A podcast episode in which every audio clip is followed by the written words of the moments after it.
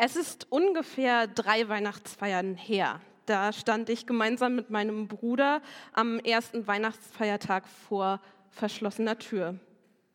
Das ist ein sehr unangenehmes Gefühl. Mein Bruder und seine Familie lebt in Berlin und meine Eltern leben auch dort in der Nähe. Und so hatten wir uns verabredet, erst bei meinen Eltern den Heiligabend zu verbringen und dann am ersten Weihnachtsfeiertag rüber zu meinem Bruder und seiner Familie zu gehen. Und mein Bruder und ich wollten schon einmal vorfahren und Kartoffeln schälen und die ganz in den Ofen schieben. Und jetzt standen wir vor seiner Haustür und der Schlüssel war im Schloss abgebrochen. Mein Bruder hielt den Schlüssel stummel in der Hand und schaute darauf, wie auf eine Schlange oder so etwas, und konnte noch nicht mal richtig realisieren, was gerade passiert war. Was nun? Ausgerechnet am ersten Weihnachtsfeiertag ist der Schlüssel abgebrochen. Hier kommen wir jetzt erstmal jedenfalls nicht rein. Die wunderschön geschmückte Wohnung und der Gänsebraten sind eigentlich nicht fern und doch unerreichbar. Um Schlüssel und Schlösser und Türen und um eine große Weihnachtserwartung geht es auch in dem folgenden Predigtext. Er stammt aus dem Bibelbuch Offenbarung und darin schickt Johannes von Patmos sieben Briefe an sieben verschiedene Gemeinden in Kleinasien.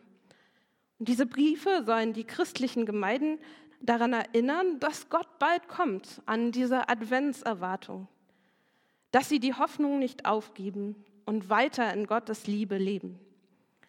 Der Brief, den ich vorlese, geht an die Gemeinde in Philadelphia und steht in Offenbarung 3, 7 bis 14. Schreibt den Engeln der Gemeinde in Philadelphia, spricht der Herr, der Wahrhaftige, der den Schlüssel Davids hat. Was er öffnet, kann niemand wieder schließen. Und was er schließt, kann niemand wieder öffnen. Er lässt euch sagen, ich kenne deine Taten. Sieh hin, ich habe vor dir eine Tür geöffnet die niemand wieder schließen kann. Du hast zwar nur wenig Kraft, aber dennoch hast du an meinem Wort festgehalten und hast meinen Namen nicht verleugnet. Ich schicke nur einige Leute zu dir, die zur Versammlung des Satans gehören. Sie bezeichnen sich selbst an Juden, aber das sind sie nicht. Vielmehr lügen sie. Ich werde sie dazu bringen, dass sie zu dir kommen und sich vor deinen Füßen niederwerfen. Sie sollen erkennen, dass ich dich geliebt habe. Du hast dich an mein Wort gehalten, standhaft zu bleiben. Deshalb halte ich auch in der Stunde zu dir, wenn alles auf die Probe gestellt wird. Sie wird über die ganze Welt hereinbrechen, um die Bewohner der Erde zu prüfen. Ich komme bald. Halte an dem fest, was du hast, damit dir niemand den Siegeskranz wegnimmt. Wer siegreich ist und standhaft im Glauben, den werde ich zu einer Säule machen im Tempel meines Gottes. Er wird ihn nie mehr verlassen müssen. Ich werde den Namen meines Gottes auf ihn schreiben und den Namen der Stadt meines Gottes. Diese Stadt ist das neue Jerusalem, das von meinem Gott aus dem Himmel herabkommen wird. Auch meinen neuen Namen werde ich auf ihn schreiben. Wer ein Ohr dafür hat, soll gut zuhören, was der Geist Gottes den Gemeinden sagt. Dieser kurze Brief aus der Offenbarung feiert nicht gerade ein fröhliches Adventsfest mit Gänsebraten und dicken roten Kerzen. Johannes schreibt an eine Gemeinde, die in einer Krise ist, in einer extremen Situation. In einer Zeit, die, wo die kleine Gemeinde in Philadelphia bangen muss. Die ersten Christenverfolgungen unter Kaiser Domitian fingen gerade an und keiner wusste so recht, was die Zukunft mit sich bringen wird.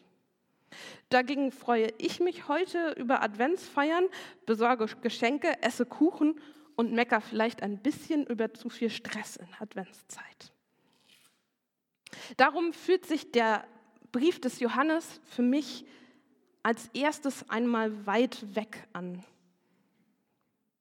Vielleicht hier in Deutschland für uns ist das für einige von uns sehr fremd. Denn dieser Brief richtet sich vor allem an Menschen, die gerade Grenzerfahrungen machen. Erfahrungen, in denen sie massiv mit ihrem eigenen Leben, ihrer Gestaltungsfreiheit, von ihrem Sein her bedroht sind. Menschen, die eben nicht nur ein bisschen unter Stress leiden, sondern für die Stress zum einzigen Thema vielleicht überhaupt geworden ist. Oder Menschen, die darunter leiden, dass sie gar nicht mehr recht wissen, warum sie morgens eigentlich aufstehen sollten. Menschen, die vielleicht auch sich gerade einsam fühlen. Die spricht der Brief ganz besonders an. Und ich glaube, das gibt es schon auch heute bei uns und auch in unserer Gemeinde.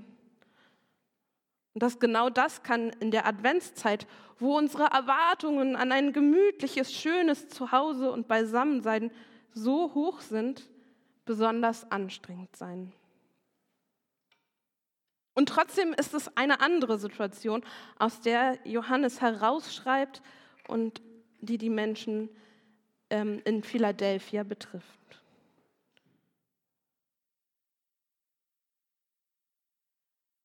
Und ich glaube trotzdem, dass wir einiges von dem Johannesbrief lernen können, auch wenn er vielleicht eine andere Situation beschreibt, in der Stress nochmal eine ganz andere Bedeutung hat als bei uns heute in deinem Leben vielleicht.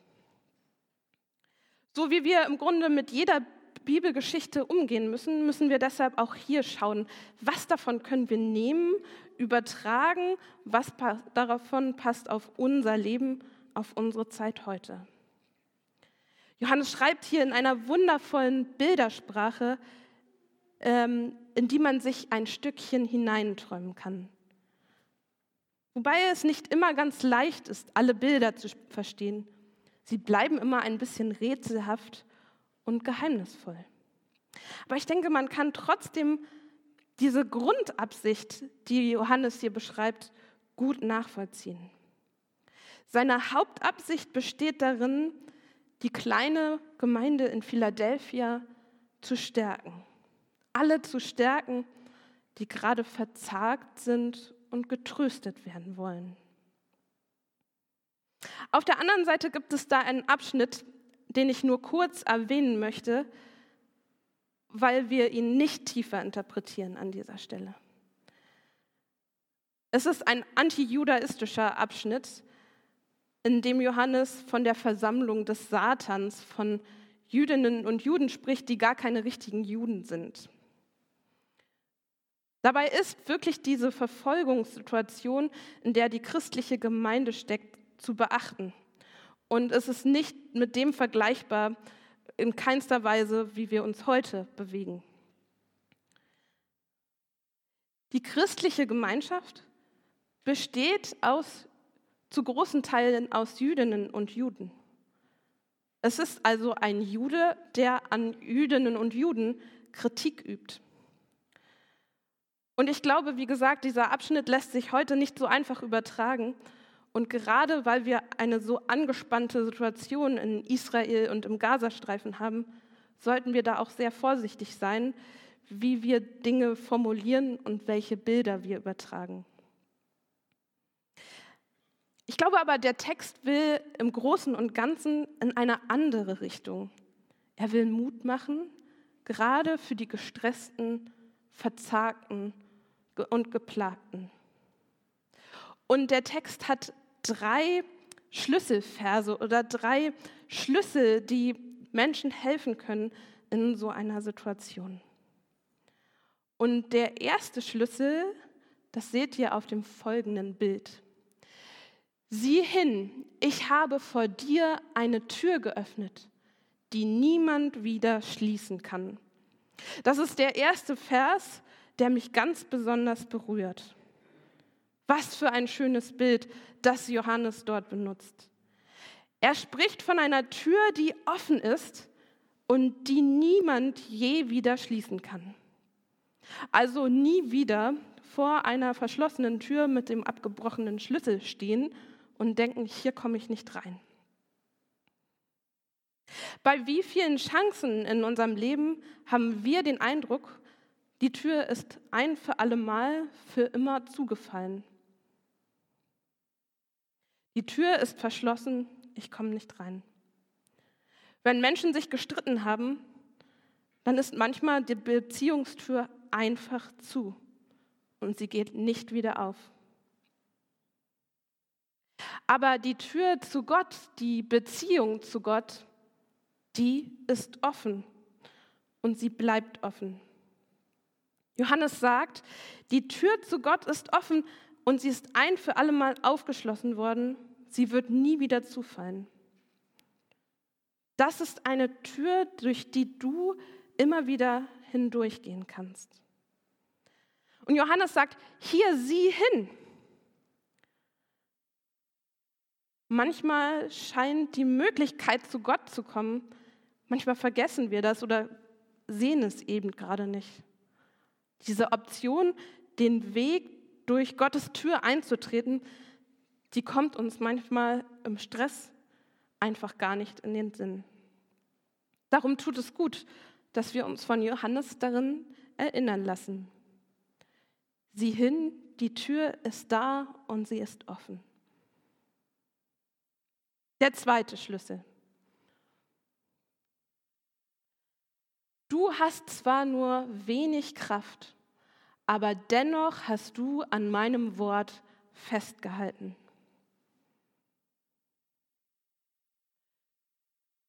Dahinter steckt nicht der Vorwurf, du bist schwach und du müsstest eigentlich mehr Kraft haben. Du müsstest weniger gestresst durch den Alltag laufen, liebevoller, höflicher sein, anderen mal ein Kompliment machen, gerade in der Adventszeit. Oder organisierter sein, besser planen, damit mehr Dinge in den Alltag passen. Auch mal lächeln im Alltag. Das alles steckt da nicht drin. Darin steckt kein Vorwurf.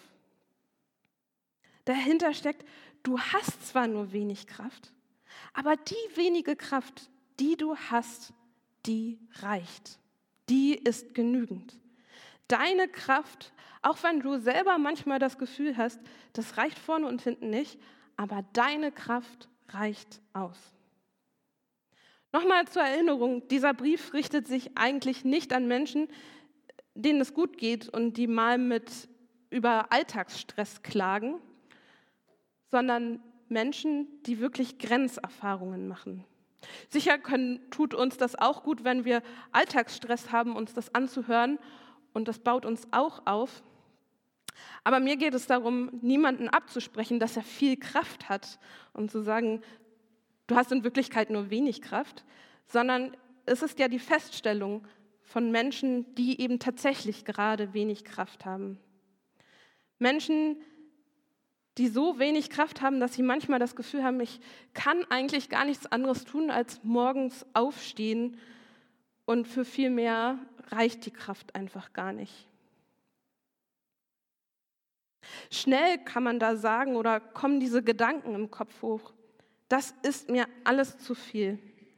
Ich schaffe das nicht. Ich kann nicht mehr, ich will nicht mehr, ich mag nicht mehr.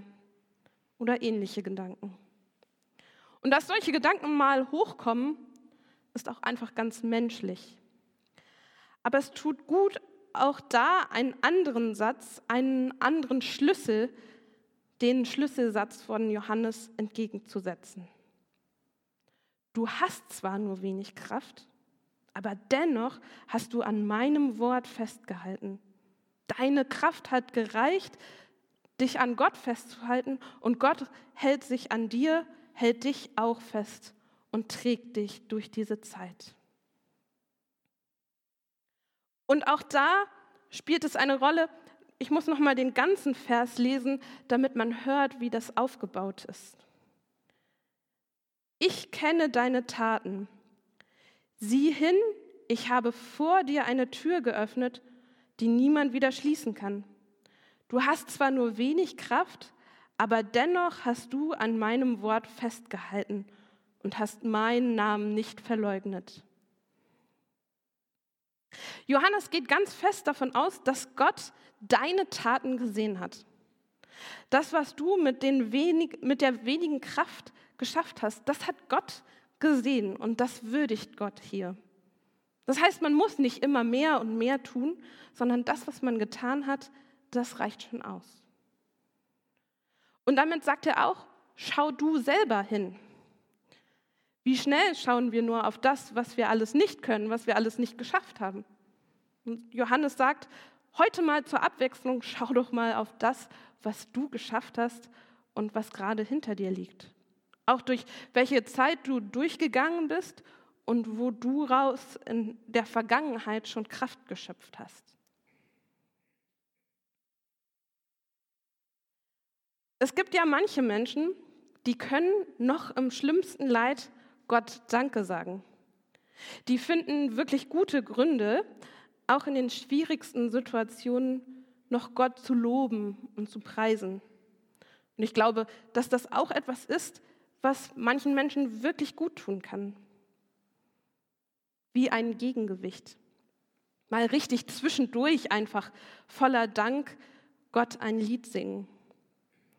Aber es wird hier vom Text nicht verlangt, sondern für Johannes reicht es aus, wenn man sich eben an Gott festhält, Gott zumindest nicht aktiv verleugnet, sich nicht gegen Gott stellt und sagt, ja, Gott gibt es nicht, wenn es hier so viel Leid gibt.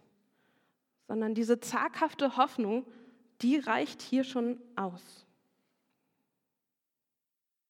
Im Grunde spricht Johannes der Gemeinde in Philadelphia zu, du hast alles richtig gemacht. Du hast an Gott festgehalten. Mach weiter so. Und auch an dieser Stelle möchte ich noch einmal darauf hinweisen, dass wir heute ein bisschen in einer anderen Situation leben. Die Menschen damals sind aus ihrer Situation nicht rausgekommen. Sie konnten ja nichts daran ändern, dass Domitian die Christen damals verfolgt hat. Heute gibt es aber viele Hilfsangebote in Deutschland für Menschen, die anstrengende Grenzerfahrungen machen.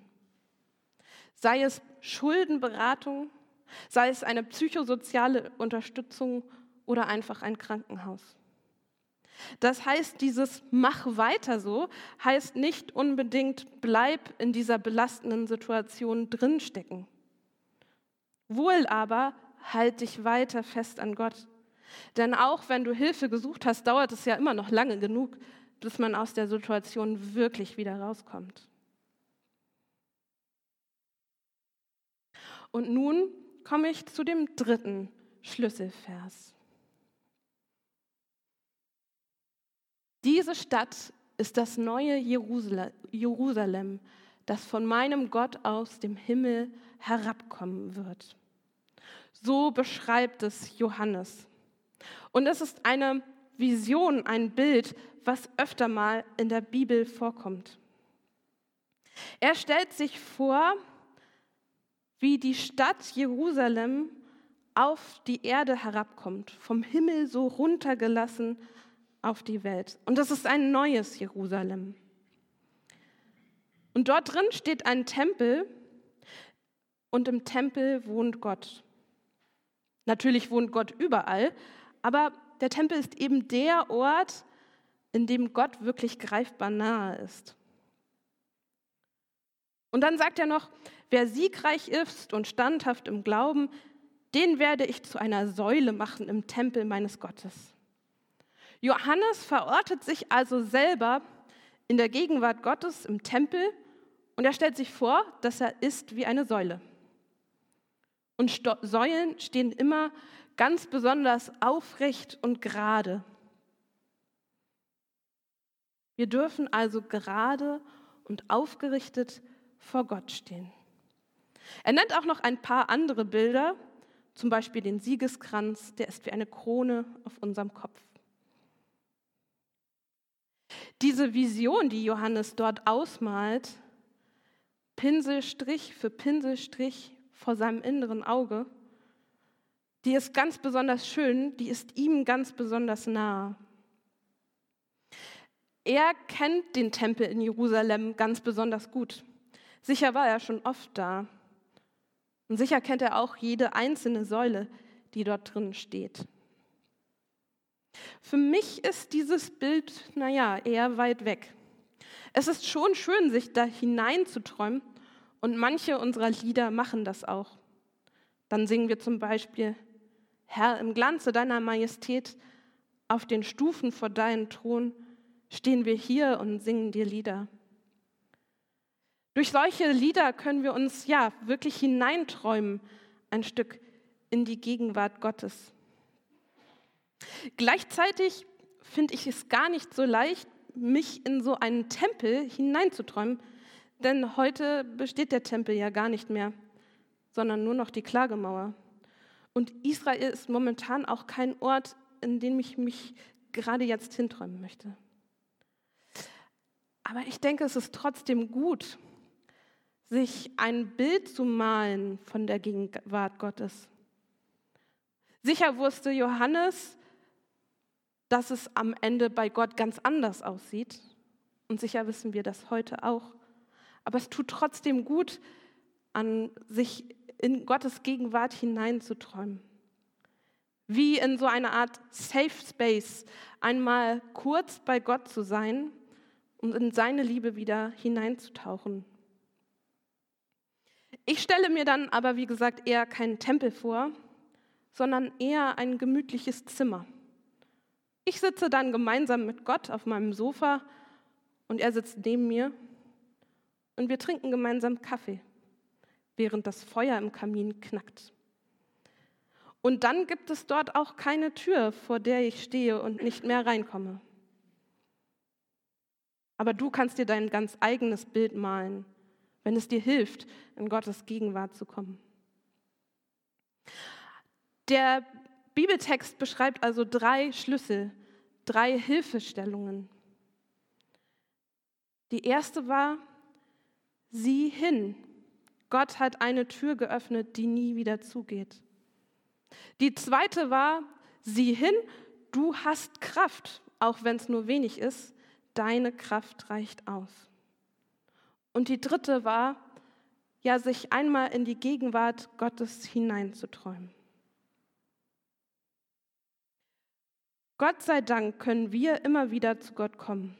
Die Tür ist nie abgeschlossen und der Schlüssel bricht auch nicht im Schloss ab.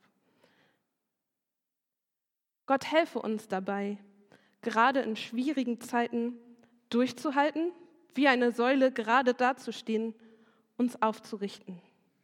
Amen.